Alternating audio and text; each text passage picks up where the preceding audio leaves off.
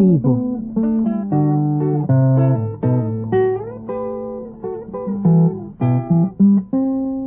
Mis décadas.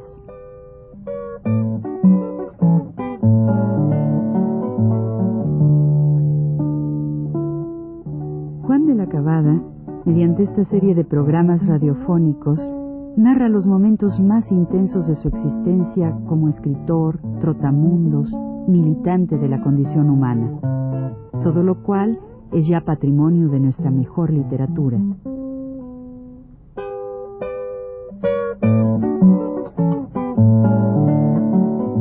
Con ustedes, Juan de la Cabada.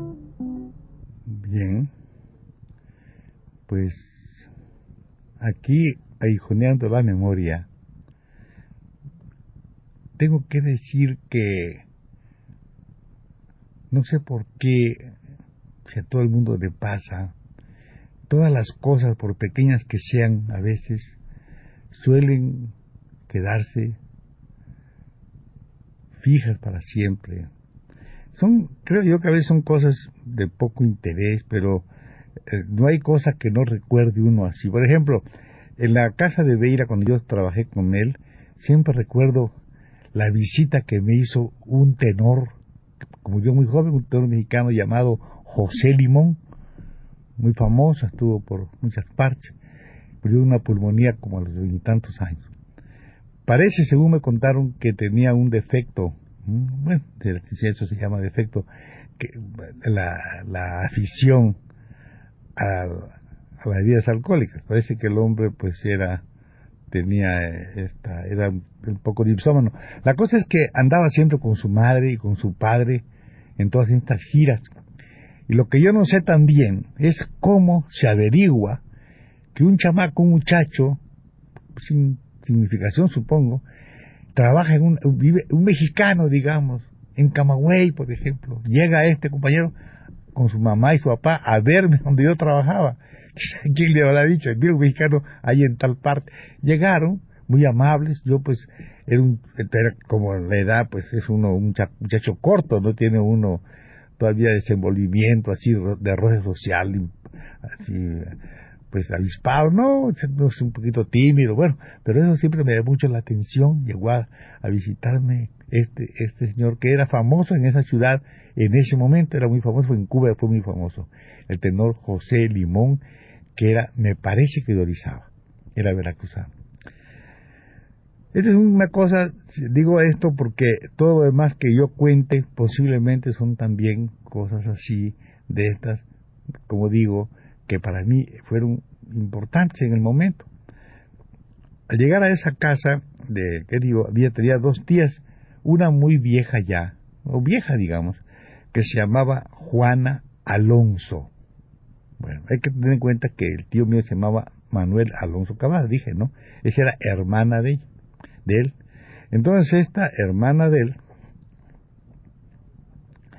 estaba de paso porque ella vivía en Orizaba, era una mujer muy rica y vivía en Orizaba, tenía, tenía sus casas, era ella heredera, vivía ahí, bueno, pero ella no era mexicana, era española también. Su hermana, que se llamaba Anastasia, Alonso era más joven y era madre de dos primos míos, uno que se llama Julio Alonso, que no sé si vive, pero vivía aquí un tiempo en Veracruz, digo en Orizaba también, y vine aquí a México, de él también voy a contar algo, y otro que se llamaba Manuel, Manuel Alonso, muy inteligente, que murió muy joven. Bueno, en, este, en esta casa, pues no estaba mi tío, está ahí de, como de paso, digo, esperando que viniera mi, mi familia de, de, y curándome, porque esta, esta, esta mitad Anastasia se preocupó muchísimo por mí, al extremo de que me, me, curó esta lesión que tenía yo en el, en el tobillo. Ella empezó a, bueno, un médico, bueno, ella estuvo muy, muy cariñosa, muy gentil en esa, en esa cosa, en ese aspecto. Y yo tuve mucha amistad con los hijos, con Manuel y con Julio, sobre todo con Julio, porque Julio, que era un poquito mayor, tenía entonces 23 años, él tenía entonces 19, de todas maneras eran un poquito mayores que yo. Pero chicos muy listos, este, este Julio era el que era contador, llevaba la contabilidad de la casa de estos tíos míos, que se tenía una peletería en Camagüey, en la calle de Candelaria. Y ahí vivía yo con ellos. Pues bien, en ese tiempo me lo pasé ya cuando me puse un poco, la, ya me tenía el tobillo bien, pues entonces me dediqué a jugar fútbol con este que era muy aficionado. Tenían una, un, un, tenían un, equipo eh, y tenían un, el, Racing Club tenían ahí. Y yo iba a jugar con ellos fútbol entonces porque eran ellos futbolistas eran estos cuates. Y precisamente en los terrenos muy grandes que tenía aquel Veira de que hablé este Manuel Veira allí era donde estaba el campo de, de fútbol y jugábamos muchas veces ahí esperando la llegada de, de mi familia, de mi tío, a, a, a Camagüey.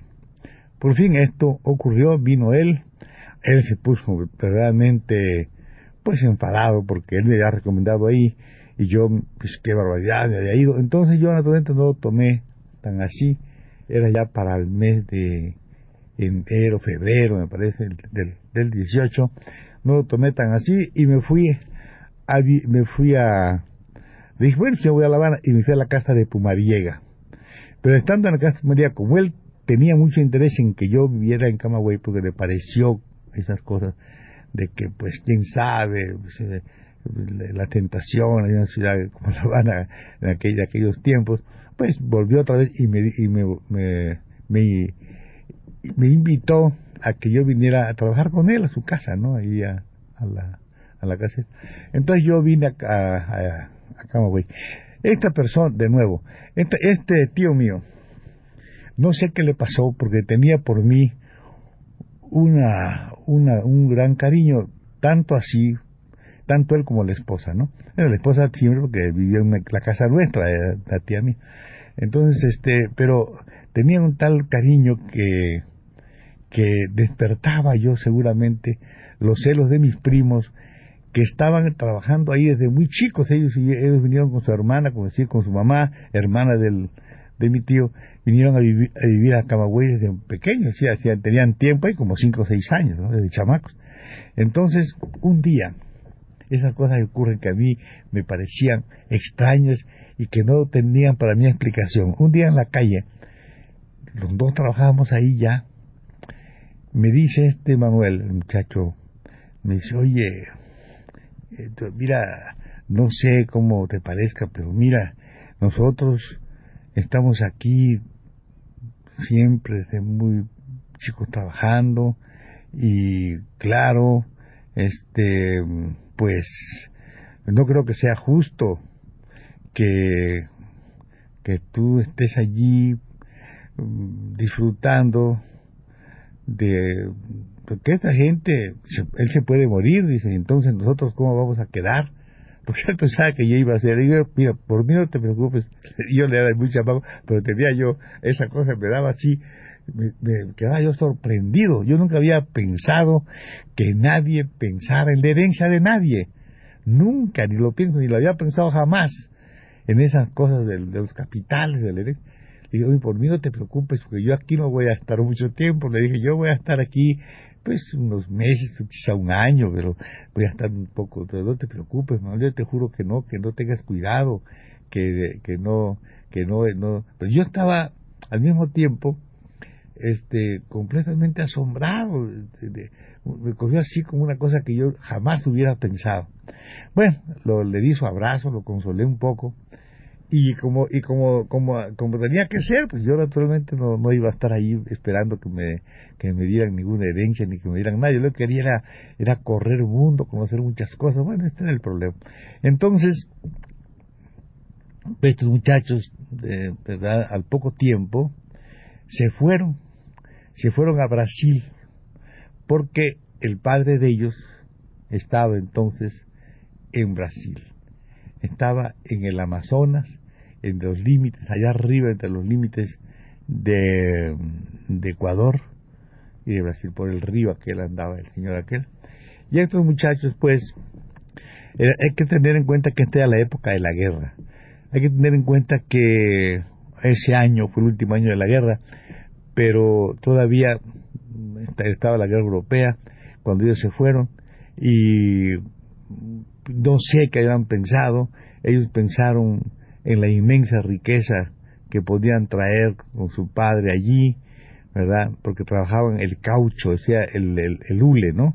Era esa época de trabajo del hule. Y claro, pues ellos habrían pensado eso. La cosa es que tiempo, yo, todo el tiempo que yo estuve en La Habana, ellos, ya digo en Camagüey, con el tío mío, trabajando allí, ellos se la pasaron en Brasil. Anticiparé que no duraron mucho porque al, al venir este, la, después de la guerra hay una, un periodo de auge. Y enseguida viene también con ese periodo un periodo de quiebra de bancos allá por los años 20 en todo el mundo. Se, se perfila, en, en los países de América Latina como en Cuba, en todo eso, se perfila ya la crisis eh, cíclica que siempre hay en esos países. Y con eso le quiebra el padre de ellos y tienen que venir desde el Amazonas. Son 40 días de camino en el Amazonas, me lo contaba él cuando vino, ¿no? De ida y vuelta, hasta y volvieron otra vez a Cuba. Bueno, de manera que ellos sí, y efectivamente, Manuel murió, pero, pero Julio sí heredó todos estos bienes de esta familia y él pues hizo su dinero, ¿no? Está bien eso.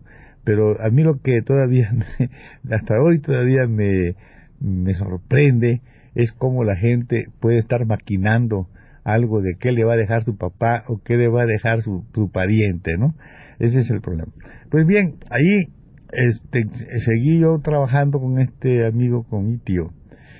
Y como se fue mi, mi primo, pues yo me quedé ahí llevando la contabilidad de la casa, ¿verdad? quiero advertir que no sé por qué motivo tengo muy buena, tengo mucha fama de eso yo, que yo soy muy bueno, muy buen contador. Dicen, este, este debe contar después toda la idea que tiene sobre mí.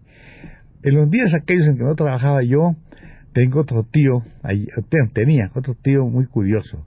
También se llamaba Manuel, pero se llamaba Manuel Paisán Cabat. Bueno, este Manuel Paisán es un hombre, un hombre rico, este, ya retirado de sus negocios, muy nervioso, tenía una pequeña finca, se había metido un poco en política, es muy divertido, actúa hasta preso porque en la, lucha contra el local y todo eso, una pequeña finca, pero como me invitaba, pues yo iba siempre con él, pero este hombre no sé qué tenía, quería demostrar.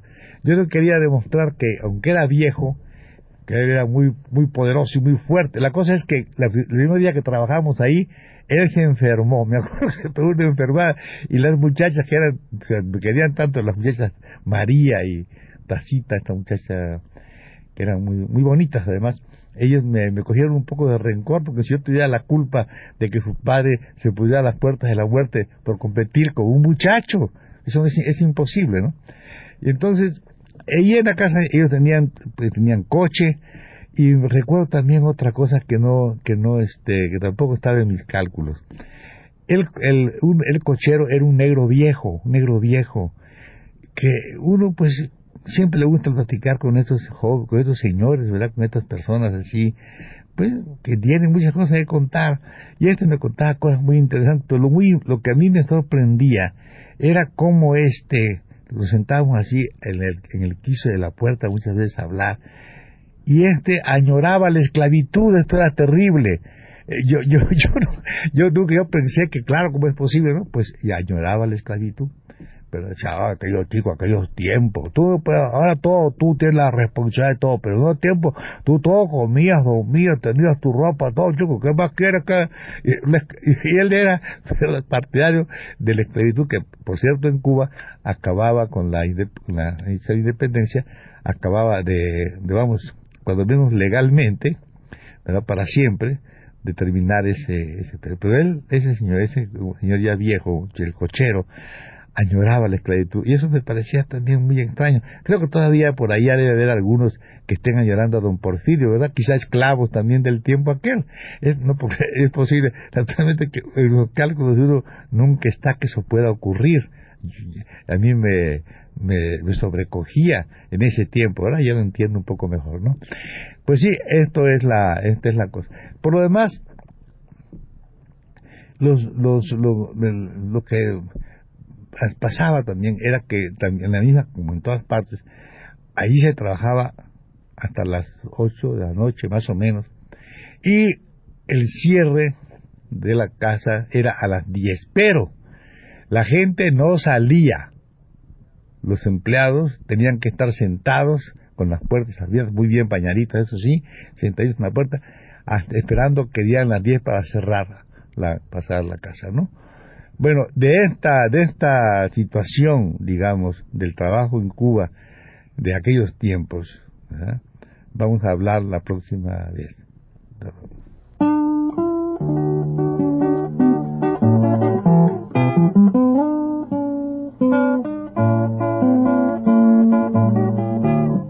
Radio Universidad presentó Recuento Vivo.